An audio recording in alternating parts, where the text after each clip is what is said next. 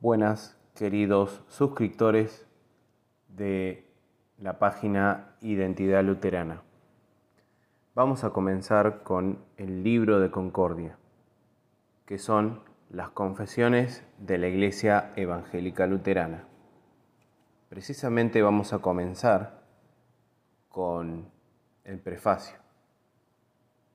Concordia, la cristiana, reiterada y unánime confesión de la doctrina de fe de los electores, príncipes y estados que se suscriben y que abrazan la confesión de Augsburgo y de sus teólogos, juntos con la declaración añadida, firmemente cimentada en la palabra de Dios como la única norma de varios artículos sobre los cuales disensión y contienda surgieron después de la bendita muerte de Martín Lutero, preparado para su publicación por el acuerdo unánime y el mandato de los antes mencionados electores y príncipes y estados para la instrucción y amonestación de sus tierras, iglesias, escuelas y descendientes.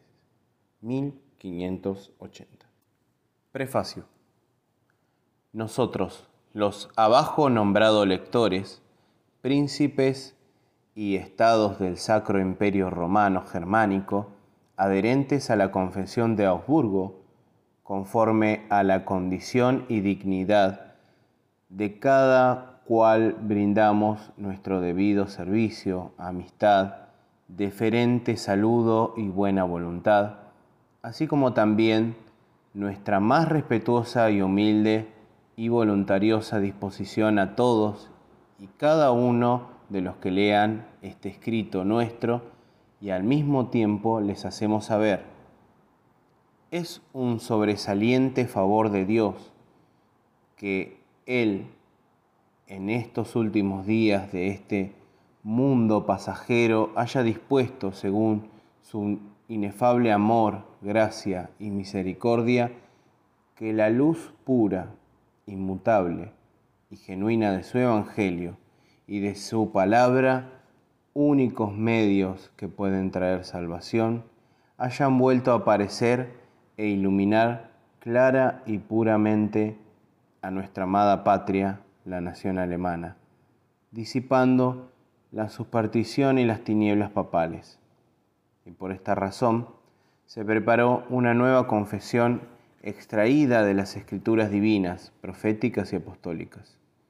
Fue presentada en alemán y en latín por nuestros muy piadosos y cristianos predecesores al entonces emperador Carlos V, de grata memoria, en la dieta de Augsburgo en el año 1530, en presencia de todos los estados del imperio y publicada y promulgada en toda la cristiandad a lo largo y ancho del mundo. Subsecuentemente, muchas iglesias y escuelas aceptaron y defendieron esta confesión con el símbolo vigente en nuestros días de su fe, en los principales artículos en controversia, en particular los referentes al papado y a toda índole de sectas. Y sin controversia o duda se refirieron y remitieron a ella como a la interpretación cristiana y unánime de todos ellos. Se refirieron y apelaron a la doctrina que ella contiene, pues sabían que era respaldada por los firmes testimonios de las Sagradas Escrituras, y aprobada por los antiguos y aceptados símbolos, reconociendo así la doctrina como el único y perpetuo consenso en que la Iglesia universal y ortodoxa se ha basado, que ha reafirmado repetidas veces y por la cual ha luchado contra múltiples herejías y errores. Es por todos conocido que poco después de la muerte del muy distinguido y piadoso doctor Martín Lutero, ocurrieron en nuestra tan querida patria alemana muchos acontecimientos peligrosos y disturbios penosos.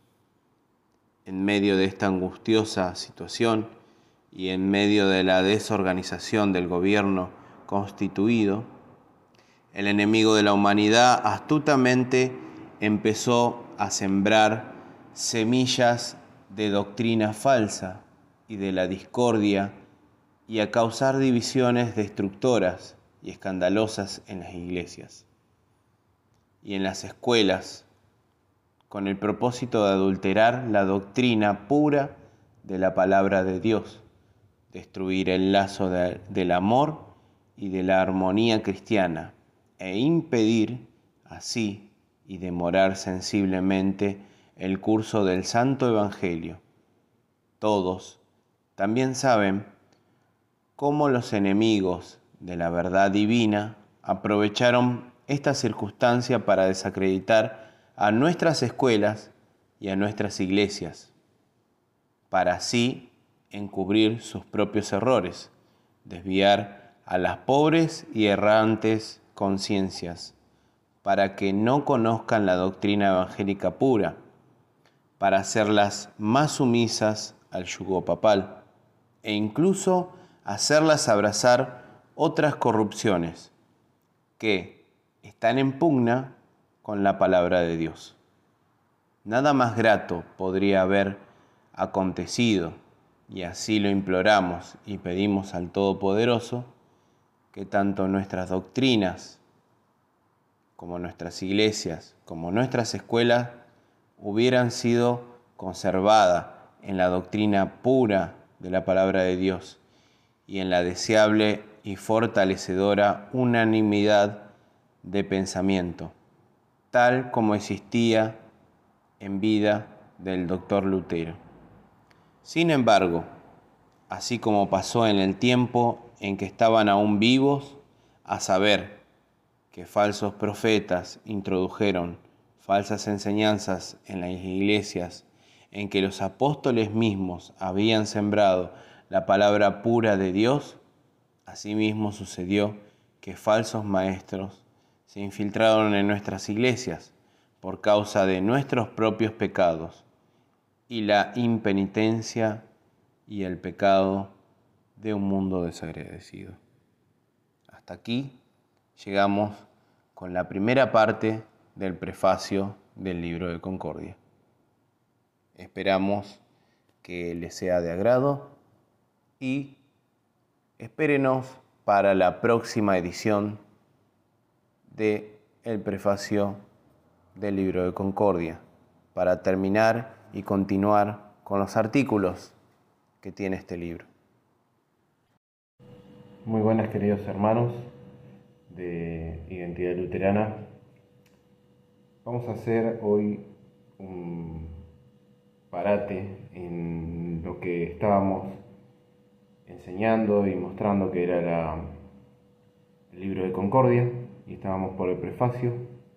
Por cuestiones eh, doctrinales estamos eh, hablando de una duda que se genera en, este, en el mundo evangélico y, bueno, y la posición luterana con respecto a ciertos temas como el Evangelio de la Prosperidad.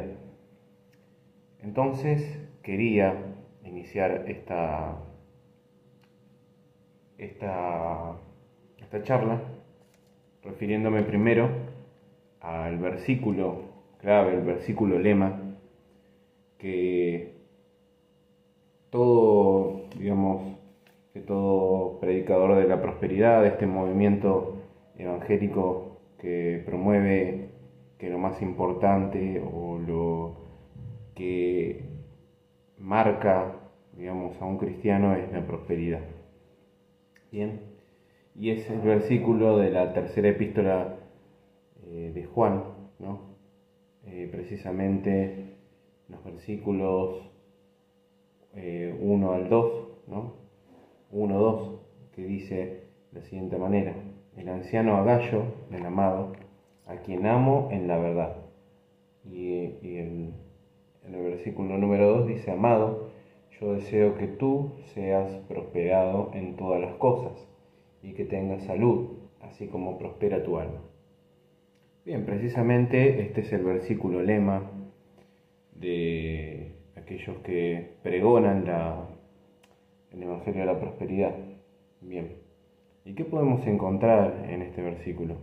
Primero de todo tendríamos que hacer una contextualización de, esta carta y ver precisamente que está escrito, el anciano dice a Gallo, precisamente, bueno, aparentemente Juan se hace decir anciano, bueno, algunos opinan que por la edad, otros porque era eh, pastor o prevístero de una iglesia, de la más importante, ¿no? Entonces, él se hace llamar anciano, como corresponde, ¿no? Como es eh, la verdad de su nombre. Dice el amado, a quien amo en la verdad, a Gallo. Siempre es importante esto, ¿no? Amar. Uno dice, bueno, amamos a los hermanos, sí, debemos amarlos, pero siempre en la verdad, ¿no? Eh, a veces estos movimientos ecuménicos hacen a veces que uno eh, falle ¿no? y se equivoque y se pierda en estas cosas, pero siempre hay que estar en la verdad. Bien, dice, amado, yo deseo que tú seas prosperado en todas las cosas, que tengas salud, así como prospera tu alma. Precisamente, aparentemente, por lo que podemos ver acá, este, este hombre eh, prosperaba espiritualmente, ¿no? O sea, crecía diariamente con respecto a esto de, la gracia, de la gracia de Dios. Y en su salvación crecía, ¿no? Entonces, acá está la palabra clave, ¿no? Que tú seas prosperado. Y la palabra que se utiliza para ese eh, yo deseo que tú seas prosperado, ¿no? Es la palabra eujomai, que significa estoy orando, estoy pidiendo, intercediendo ante Dios, ¿no? Diciendo que es el deseo de Pablo, precisamente, ¿no? Y esto para eh, quitar de lado muchas de las cosas que se suelen decir de este versículo, ¿no? Primero, este es un deseo precisamente del apóstol Juan, perdón, estoy diciendo cualquier cosa, eh, es un deseo del apóstol Juan, ¿sí? en donde no hizo un decreto, como dice decreto en el nombre de Jesús, y tampoco es algo que él dijo, ordeno en el nombre de Jesús, como hacen estos movimientos de la prosperidad, que más adelante bueno, hablaremos con algún otro pastor o algo por el estilo, invitado de este canal, para poder explicar en más profundidad a, qué se refiere y a qué nos referimos cuando hablamos de eh, Evangelio de la Prosperidad. Bien, pero siempre hablan de esto, ¿no? De que Dios eh, nos va a obedecer a nosotros, que nosotros somos alguien para darle una orden a Dios. Sencillamente, ¿no? ¿Seremos alguien para ordenarle a Dios que Dios nos dé prosperidad? No, entonces no, ¿no? Entonces, bueno, también el versículo habla de que tenga buena salud, ¿no? Y acá encontramos muchos ejemplos de gente de fe que ha tenido mala salud y que por eso no fue prosperado. Por ejemplo, tenemos el ejemplo de Pablo, ¿no? Fue azotado, fue golpeado, pasó hambre y un montón de cosas, ¿no? Y sin embargo, el Evangelio de la Prosperidad nos habla de la prosperidad que, que podemos poseer en Cristo. Y entonces Pablo no fue un buen creyente, ¿no? Porque él estaba, ha estado preso, bajo azotes, bajo un montón de, de dolores, digamos, entre ellos el hambre, desnudez. Sin embargo, él creía y tenía fe en Cristo. Entonces, la duda eh, que se genera en esto, ¿no? Es, ¿Pablo sería un buen creyente? No, tal vez no, ¿no? Según estos movimientos. Pero acá vemos otros ejemplos, ¿no? Que vemos eh, hijos de Dios enfermos, ¿no? Eh, lo vemos en Job 2.17, ¿no? Donde Job se enfermó, perdió todo, perdió cada una de sus posesiones, ¿no? siendo que él era un hombre, decía, agradable a Dios, que, obedeció a Dios en todo. ¿no? También tenemos eh, otros versículos en Gálatas 4:13, permiso, lo voy a leer para que entendamos un poco más de, lo que estamos hablando, ¿no? porque por ahí a veces eh, solamente decir los versículos no, no alcanza. ¿no? Dice, pues vosotros sabéis que a causa de una enfermedad del cuerpo os anuncié el Evangelio al principio. Y acá Pablo habla de que él se enfermó. Por eso él, él quedó en este lugar, ¿no? Predicando el Evangelio. Entonces, el propósito de Dios fue que él predicara el Evangelio y bueno, es el medio que Dios utilizó, lamentablemente por ahí a uno le puede sonar muy fuerte, pero fue muy productivo, ¿no? Entonces también vemos en 1 Timoteo 5, 23, ¿no? otro de los ejemplos, que, que también es bastante llamativo y mm, para prestarle demasiada atención a este versículo, ¿no? Porque precisamente eh, dice de esta manera, ¿no? Ya no bebas agua, sino usa un poco de vino por causa de tu estómago y de tus frecuentes enfermedades. ¿Por qué ahí eh, Pablo no le dijo a Timoteo directamente, voy a orar por vos en el nombre de Jesús o voy a imponerte las manos para sanarte? Precisamente porque aparentemente por lo que podemos ver en contexto, ya los dones, carismas, ya no se hacían con demasiada frecuencia, ¿no? Entonces vemos, porque si no, tal vez yo creo que Pablo le habría dicho, voy a acercarme para orar por tu sanidad, pero sin embargo no se lo dijo.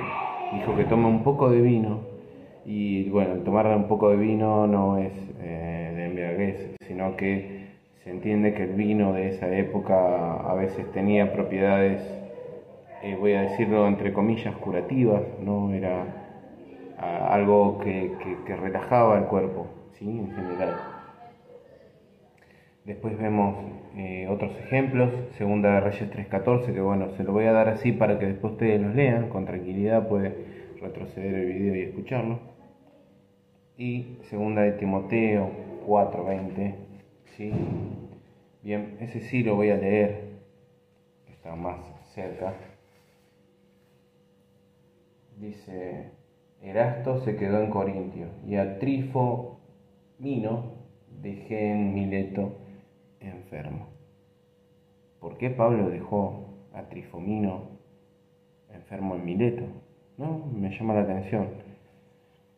Precisamente porque no lo quiso sanar, porque este hermano en la fe no tuvo la suficiente fe. Entonces son cuestiones que nos muestran en la escritura precisamente que ese deseo de prosperidad y, sanidad a veces no se trata de precisamente que nos habla de, cosas terrenas, sino que, a ver, es como, esto lo que dijo en este versículo, es precisamente lo que yo le podría decir a otro hermano, oh, hermano, que Dios te bendiga y ojalá que que el Señor te, te ayude en todos tus, tus, deberes. Voy a orar para que, para que Dios esté, esté contigo. No está diciendo que Dios lo va a prosperar. Bien. Y tampoco está diciendo que, que, que cosa, ¿no? Que Dios le iba a dar todas las cosas. Siempre cuando vemos, ¿no? por ejemplo, cuando Cristo dice más adelante, ¿no? que no se preocupen por lo que coman o vistan, sino que se preocupen por el reino de los cielos y que Él se va a encargar del resto. Bueno, creo que ahí también es un mensaje directamente de Cristo, en el cual nos dice que nos debemos preocupar por las cosas celestiales y no por las terrenas. Sin embargo, estos predicadores del Evangelio de la Prosperidad hablan de todo lo contrario, hablan de que Cristo murió en la cruz para resucitar matrimonios, darle sanidad a una persona y utilizan el por su llaga fuimos sanados. Sí, cuando Cristo vuelva ya no va a haber más muerte. Él ganó la vida eterna y también con su muerte nos va a dar sanidad para toda la eternidad. De eso está hablando, no de que es una sanidad en el momento. Sin embargo, Dios puede obrar, puede obrar sanidad si así lo desea, pero como nos enseña el Padre nuestro, dice, hágase su voluntad. Hágase tu voluntad, Señor, antes que nada. Y para cerrar, quiero mostrar el contraste precisamente que hace Cristo con estos predicadores de la prosperidad que utilizan inadecuadamente un versículo y lo descontextualizan y hacen toda una exégesis equivocada del versículo, haciendo toda una teología. Y este es Cristo, hablándole, como recordarán, en la alimentación de los 5000, en el capítulo 6, ¿no? Vemos de Juan, vemos en el versículo 25, dice, y hallándole al otro lado del mar le dijeron, rabí, ¿cuándo llegaste acá? Porque la gente buscaba a Jesús, vemos en unos versículos anteriores, ¿no? del 22 al 24, dice que desesperadamente lo buscaban. Pero ¿por qué lo buscaban? Aquí está, aquí está la clave. Respondió Jesús, dice en el versículo 26, y les dijo, de cierto, de cierto, os digo, que me buscáis, no porque habéis visto las señales, sino porque comisteis el pan y os saciasteis. Y precisamente Cristo reprende ese interés que ellos tuvieron, ¿no? Por las cosas terrenales, por ese pan que Cristo habría alimentado a los cinco mil. Y por lo que se entiende, ellos dijeron, uh, este es el rey de los judíos, el Mesías, porque nos va a dar de comer para siempre. Y por eso querían que Cristo venga, que venga con ellos. Por eso lo buscaban desesperadamente, para hacerlo rey. Lo dice unos versículos antes. Entonces,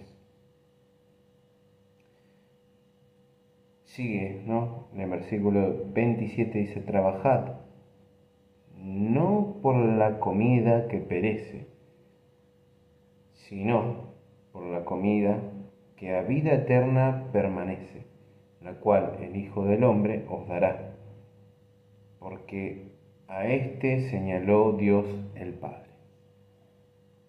Interesante, ¿no? Interesante que veamos que dice que trabajemos por la comida, no por la comida que perece, sino por la comida que a vida eterna permanece, ¿no? Y precisamente dice, encima como de una manera despectiva, enojada, ¿no? Esta gente dice, ¿Y qué señal hiciste? ¿Qué debemos hacer para poner en práctica las obras de Dios? Y Jesús le dijo, ¿no? En el versículo 29, esta es la obra de Dios, que creáis en el que me ha enviado. ¿No? Y después más adelante dice, ¿qué señal haces? ¿Qué obra haces? Y Jesús dice, vuestros padres comieron del pan del desierto, ¿no? Y dice, pan del cielo les dio comer. Pero Jesús le dijo, nos dio Moisés el pan del cielo, mas mi Padre os da el verdadero pan del cielo. Bien. Dice, porque el pan de Dios es aquel que descendió del cielo y da vida al mundo. No habla de Jesús. Luego ellos dijeron, Señor, danos ese pan. Todavía seguían pensando en un pan terrenal. Se puede entender muy claramente que se ve que ellos pensaban que era un par terrenal el que estaba hablando Cristo. Y Jesús le dice, yo soy el pan de vida. El que a mí viene nunca tendrá hambre y el que en mí cree no tendrá sed. Y más adelante en el versículo 40 dice, esta es la voluntad de que me ha enviado, que todo aquel que vea al Hijo y cree en Él tenga vida eterna y yo le resucitaré en el día posterior. Hermanos, ese es el propósito de Cristo. Cristo no murió por, por así decirlo, para que nos dé sanidad, para que nos dé un buen matrimonio, para que nos dé un cambio de vida. En sí, ¿no? Un cambio de vida, cuando hablo de un cambio de vida, estoy hablando de un cambio de vida de ser pobre a ser rico. ¿Puede pasar? Sí, puede pasar, Dios puede, conforme a sus propósitos, darnos cosas, sí. Pero el único propósito, como dice ahí, es que vengamos a Él, reconozcamos que somos pecadores y que necesitamos de su gracia, y Él nos resucitará en el día postrero y nos dará vida eterna. Ese es el propósito. Entonces, comamos del pan de Cristo y dejemos de lado a ese Evangelio de la prosperidad y dejemos de creer en ciertos pastores. Dejemos de seguir a hombres y sigamos a Cristo. Y utilicemos bien la exégesis bíblica para poder comprender ciertos versículos y explicar ciertos versículos. Muchas gracias. Muy buenas queridos hermanos de Identidad Luterana. Vamos a hacer hoy un parate en lo que estábamos enseñando y mostrando que era el libro de Concordia y estábamos por el prefacio. Por cuestiones eh, doctrinales estamos eh, hablando de una duda que se genera en, este, en el mundo evangélico y bueno, y la posición luterana con respecto a ciertos temas como el Evangelio de la Prosperidad. Entonces quería iniciar esta, esta, esta charla refiriéndome primero al versículo clave, el versículo lema, que todo, digamos, que todo predicador de la prosperidad, de este movimiento evangélico que promueve que lo más importante o lo que marca, digamos, a un cristiano es la prosperidad. Bien, y es el versículo de la tercera epístola eh, de Juan, ¿no? Eh, precisamente los versículos 1 eh, al 2, ¿no? 1.2, que dice de la siguiente manera, el anciano Agallo, el amado, a quien amo en la verdad. Y, en el versículo número 2 dice, amado, yo deseo que tú seas prosperado en todas las cosas y que tengas salud, así como prospera tu alma. Bien, precisamente este es el versículo lema de aquellos que pregonan la el Evangelio de la Prosperidad. Bien, ¿y qué podemos encontrar en este versículo? Primero de todo tendríamos que hacer una contextualización de, esta carta y ver precisamente que está escrito, el anciano dice a Gallo, precisamente, bueno, aparentemente Juan se hace decir anciano, bueno, algunos opinan que por la edad, otros porque era eh, pastor o prevístero de una iglesia, de la más importante, ¿no? Entonces él se hace llamar anciano, como corresponde, ¿no? Como es eh, la verdad de su nombre. Dice el amado, a quien amo en la verdad, a Gallo. Siempre es importante esto, ¿no? Amar. Uno dice, bueno, amamos a los hermanos, sí, debemos amarlos, pero siempre en la verdad, ¿no? Eh, a veces estos movimientos ecuménicos hacen a veces que uno eh, falle, ¿no? Y se equivoque y se pierda en estas cosas, pero siempre hay que estar en la verdad, ¿bien? Dice, amado, yo deseo que tú seas prosperado en todas las cosas que tengas salud, así como prospera tu alma. Precisamente, aparentemente, por lo que podemos ver acá, este, este hombre eh, prosperaba espiritualmente, ¿no? O sea, crecía diariamente con respecto a esto de, de la gracia, de la gracia de Dios. Y en su salvación crecía, ¿no? Entonces, acá está la palabra clave, ¿no? De que tú seas prosperado.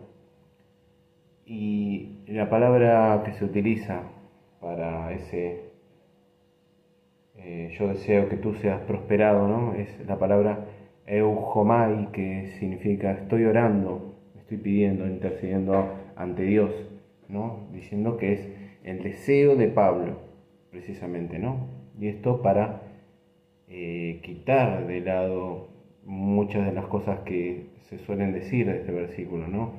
Primero, este es un deseo precisamente del apóstol Juan, perdón, estoy diciendo cualquier cosa, eh, es un deseo del apóstol Juan, ¿sí? en donde no hizo un decreto, como dice decreto en el nombre de Jesús, y tampoco es algo que él dijo ordeno en el nombre de Jesús como hacen estos movimientos de la prosperidad, que más adelante bueno hablaremos con algún otro pastor o algo por el estilo, invitado de este canal para poder explicar en más profundidad a, qué se refiere y a qué nos referimos cuando hablamos de eh, Evangelio de la Prosperidad. Bien, pero siempre hablan de esto, ¿no? De que Dios eh, nos va a obedecer a nosotros, que nosotros somos alguien para darle una orden a Dios. Sencillamente, ¿no? ¿Seremos alguien para ordenarle a Dios que Dios nos dé prosperidad? No, entonces no, ¿no? Entonces, bueno, también el versículo habla de que tenga buena salud, ¿no? Y acá encontramos muchos ejemplos de gente de fe que ha tenido mala salud y que por eso no fue prosperado. Por ejemplo, tenemos el ejemplo de Pablo, ¿no? Fue azotado, fue golpeado, pasó hambre y un montón de cosas, ¿no? Y sin embargo, el Evangelio de la Prosperidad nos habla de la prosperidad que, que podemos poseer en Cristo. Y entonces Pablo no fue un buen creyente, ¿no? Porque él estaba, ha estado preso, bajo azotes, bajo un montón de dolores, digamos, entre ellos el hambre, desnudez. Sin embargo, él creía y tenía fe en Cristo. Entonces, la duda eh, que se genera en esto, ¿no? Es, ¿Pablo sería un buen creyente? No, tal vez no, ¿no? Según estos movimientos. Pero acá vemos otros ejemplos, ¿no? Que vemos eh, hijos de Dios enfermos, ¿no? Eh, lo vemos en Job 2.17, ¿no? Donde Job se enfermó, perdió todo, perdió cada una de sus posesiones, ¿no? Siendo que él era un hombre, decía, agradable a Dios, que, obedeció a Dios en todo, ¿no? También tenemos eh, otros versículos en Gálatas 4:13, permiso, lo voy a leer para que entendamos un poco más de, lo que estamos hablando, ¿no? Porque por ahí a veces eh, solamente decir los versículos no, no alcanza, ¿no? Dice, pues vosotros sabéis que a causa de una enfermedad del cuerpo os anuncié el Evangelio al principio y acá Pablo habla de que él se enfermó, por eso él, él quedó en este lugar, ¿no? Predicando el Evangelio. Entonces, el propósito de Dios fue que él predicara el Evangelio y bueno, es el medio que Dios utilizó, lamentablemente por ahí a uno le puede sonar muy fuerte, pero fue muy productivo, ¿no? Entonces también vemos en 1 Timoteo 5, 23, otro de los ejemplos, que, también es bastante llamativo y para prestarle demasiada atención a este versículo, ¿no? Porque precisamente eh, dice de esta manera, ¿no? ya no bebas agua, sino usa un poco de vino por causa de tu estómago y de tus frecuentes enfermedades. ¿Por qué ahí eh, Pablo no le dijo a Timoteo directamente, voy a orar por vos en el nombre de Jesús o voy a imponerte las manos para sanarte? Precisamente porque aparentemente por lo que podemos ver en contexto, ya los dones, carismas, ya no se hacían con demasiada frecuencia, ¿no?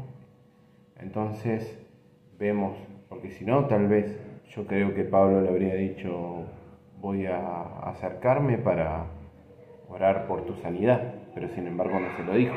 Dijo que tome un poco de vino y bueno, tomar un poco de vino no es eh, de embriaguez, sino que se entiende que el vino de esa época a veces tenía propiedades, eh, voy a decirlo entre comillas, curativas, no era algo que, que relajaba el cuerpo, ¿sí? en general.